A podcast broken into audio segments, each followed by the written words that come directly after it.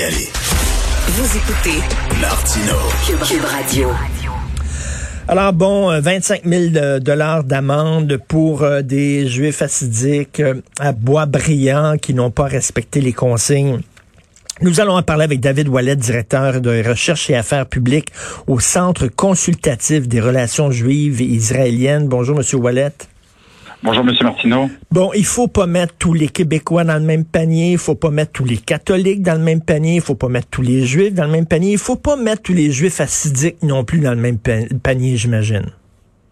Euh, exactement. Écoutez, il faut, faut comprendre que les Juifs racidiques représentent euh, une minorité au sein de la minorité juive québécoise, euh, une minorité qui par définition, vit euh, en retrait euh, non seulement de la société générale, mais aussi de la ce que j'appellerais la communauté juive générale, c'est-à-dire la communauté juive euh, non racidique. Mmh. maintenant, ceci étant dit, il y a aussi d'importantes distinctions à faire entre les différents courants racidiques et euh, leur degré de, de, respect des consignes sanitaires depuis le début euh, de la pandémie de, de, de la COVID. Et ceux, ceux, à, ceux à Boisbriand, c'est les toches, c'est ça? Les toches, euh, qui sont probablement la secte racidique la plus euh, au Québec. pour la petite histoire, c'est une communauté qui vivait autrefois à Montréal et qui, dans les 70, a décidé de, de, déménager à Boisbriand parce qu'elle voulait justement s'isoler davantage. Et, et, vous êtes toujours là? On vous a perdu, non? Non, non, non. OK, vous êtes là. Écoutez, moi, je vais, je vais, je vais aller au-delà. Je vais aller au-delà. C'est épouvantable. Ça n'a pas de bon sens. Ils respectent pas les règlements puis tout ça. Bon, une fois qu'on a dit ça, une fois qu'on a dit ça, reste qu'ils sont là. Euh, on fait quoi?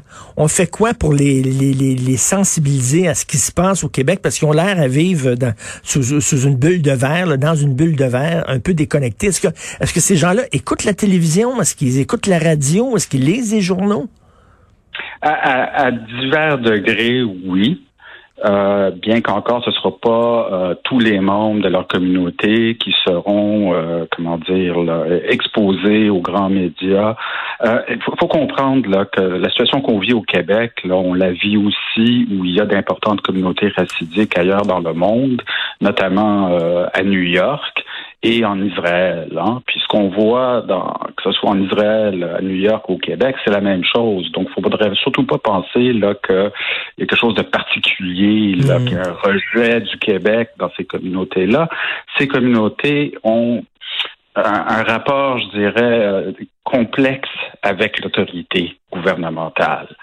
Euh, il faut comprendre que, et, c'est pas excusé là, hein, mais si on veut comprendre comment ce qu'ils perçoivent le monde, faut savoir que euh, les comités racidiques ont été particulièrement décimés par l'Holocauste. Et après l'Holocauste, ils sont donnés comme but de, de reconstruire leur communauté. La leçon qu'ils ont retenue, eux, de l'Holocauste, c'est qu'il fallait se méfier euh, des gouvernements, de l'autorité gouvernementale. Donc déjà, là, il y a un premier défi.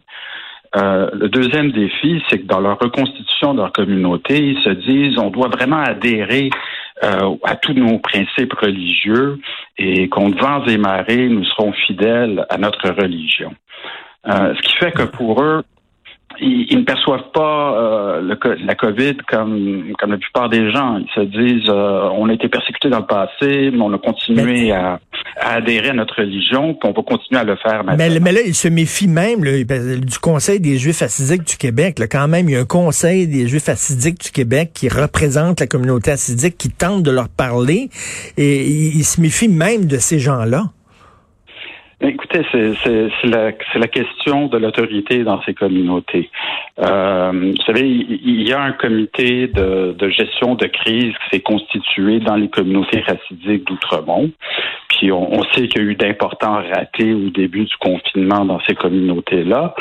Euh, mais moi, mon impression, c'est que depuis, je dirais peut-être le mois de mai, juin, là, on n'a pas eu d'incident majeur hein, dans les communautés racidiques à Outremont. On dirait que le, message est passé. Euh, maintenant, la communauté Toche de, de Boisbriand, comme je l'expliquais, c'est la plus isolée. Euh, c'est la plus têtue, là, faut le dire. C'est la plus, la plus têtue, puis je dirais même la, la plus craquée, c'est-à-dire la, la, la, plus radicale dans, dans, dans ses croyances religieuses, non? Ben, c'est certainement d'une part de ses de ses membres, comme on a pu le voir en fin de semaine. Et, je crois que le, gouvernement n'est pas à blâmer pour ça. Mon, organisation, se prêtant, a travaillé avec euh, le gouvernement, avec la santé publique, pour s'assurer euh, la diffusion de messages en langue yiddish, qui est la, langue parlée par cette communauté. Euh, donc, tous les efforts ont été faits pour les sensibiliser à la nécessité de, de respecter euh, euh, très, très, strictement les consignes sanitaires, mais, mais nous voilà euh, plusieurs mois plus tard avec euh, l'incident absolument inacceptable de cette fin de semaine. Inacceptable qui choque d'ailleurs même le Conseil des Juifs assidiques du Québec et qui doit mettre dans l'embarras aussi la communauté juive en général. Et comme vous le dites, même en Israël, en Israël, je crois, qui représente quoi 12% de la population, les Juifs assidiques, puis ont 40% des cas. Exactement. Maintenant, faut, on peut pas juste parce qu'en Israël aussi, euh, il y, a un conflit entre les entre les, juifs euh, ordinaires et, les, les, les assidiques qui, qui sont une secte, comme vous l'avez dit. Oui, non. Et écoutez, en Israël, c'est compliqué par le fait que euh, beaucoup de, de récidiques se considèrent comme non sionistes ou anti-sionistes. Donc, les relations avec le gouvernement sont encore plus tendues que, que par exemple ici au Québec ou aux États-Unis. Euh, mais ceci étant dit, les grands taux d'infection qu'on retrouve dans les communautés racidiques en Israël ou ailleurs n'est pas simplement dû à, une insouciance par rapport aux consignes sanitaires. Il euh, faut comprendre aussi que euh, c'est des grandes familles, hein, puis c'est assez commun que que trois générations peuvent vivre sous le même toit. Donc, il y a une espèce de certaine promiscuité. Je OK, fait qu'ils sont à la même adresse, là, donc. La population générale. Donc, hein, vous voyez les enfants qui vont à l'école, qui sont plus exposés, qui peuvent ramener le virus à la maison. Mais... Puis là, il peut y avoir une contagion à l'intérieur de la maison sur trois générations. Ce qui est fâchant, ce qui est fâchant pour les gens qui respectent les consignes, c'est qu'on dirait que bon que ces gens-là, euh, ils vivent pas nécessairement au Québec. Là, ils ont l'air déconnectés totalement. Là, ils vivent comme euh, je le dis sous, sous, une cloche de verre. Mais s'ils tombent malades, là, soudainement, ils se souviennent qu'ils sont québécois, puis ils sortent leur euh, leur carte d'assurance maladie, et là, soudainement, ils redeviennent des citoyens québécois. Et là, la société est très très très importante soudainement parce que on va payer leurs frais de santé. Là, soudainement, là, ah, là, soudainement, les se rendre compte que la société, c'est important. C'est ça qui est fâchant.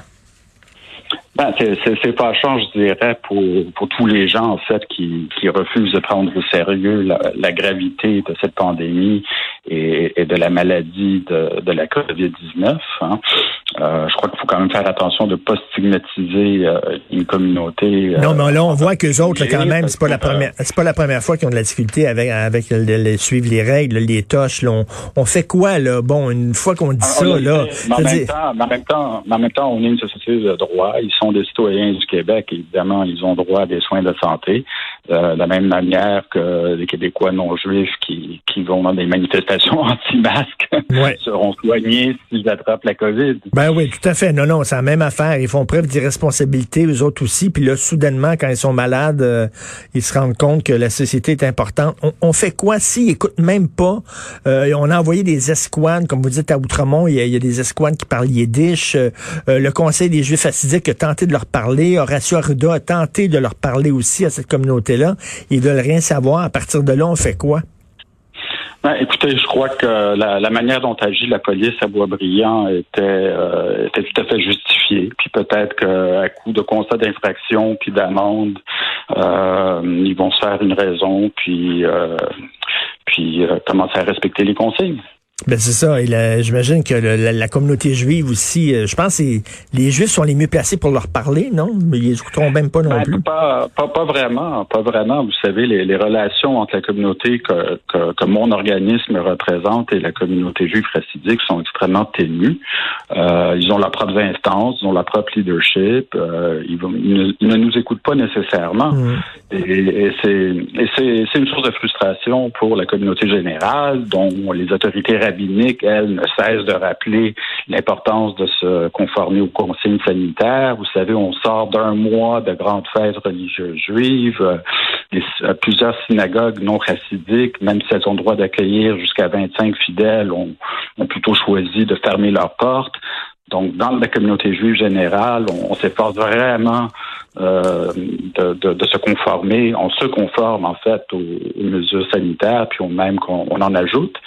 Euh, non, non, c'est très, c'est très important de ne pas mettre tous les Juifs dans, dans, dans, le même panier, absolument. Là, veut dire comme, euh, j'imagine, il y a bien des catholiques qui sortent dans la rue dans les manifestations anti-masques, puis on dit pas tous les catholiques ne respectent pas, euh, ne respectent pas les, les, les consignes. Euh, je pense qu'on est rendu là, leur donner peut-être à force de donner des contraventions et tout ça, à un moment donné, ils vont entendre raison, mais c'est c'est vraiment pas une situation facile et pour l'ensemble du Québec et en particulier pour la communauté juive aussi qui veut pas être taxée d'être irresponsable. Exactement, euh, exactement. Et et, puis voilà, puis, pour répondre à votre question, euh, voilà, je veux dire, la communauté juive générale, elle a une influence très, très, très limitée sur les... les c'est une secte, hein, c'est une secte, comme il y a des catholiques, puis il y a des sectes catholiques qui sont crinqués, crinqués, là, qui vivent là, euh, sur des fermes à part de tout le monde, qui écoutent pas le Vatican, euh, qui, qui, sont, qui sont dans leurs affaires. C'est exactement la même chose, vous le dites, ce sont, ce sont des sectes. Et bon, celle-là semble la, la plus mais la moins encline à, respecter les règles sociales, malheureusement. Merci beaucoup de ces éclaircissements, M. Wallet. Merci. Merci beaucoup, M. Martineau. David Wallet, directeur recherche affaires publiques au Centre consultatif des relations juives et israéliennes.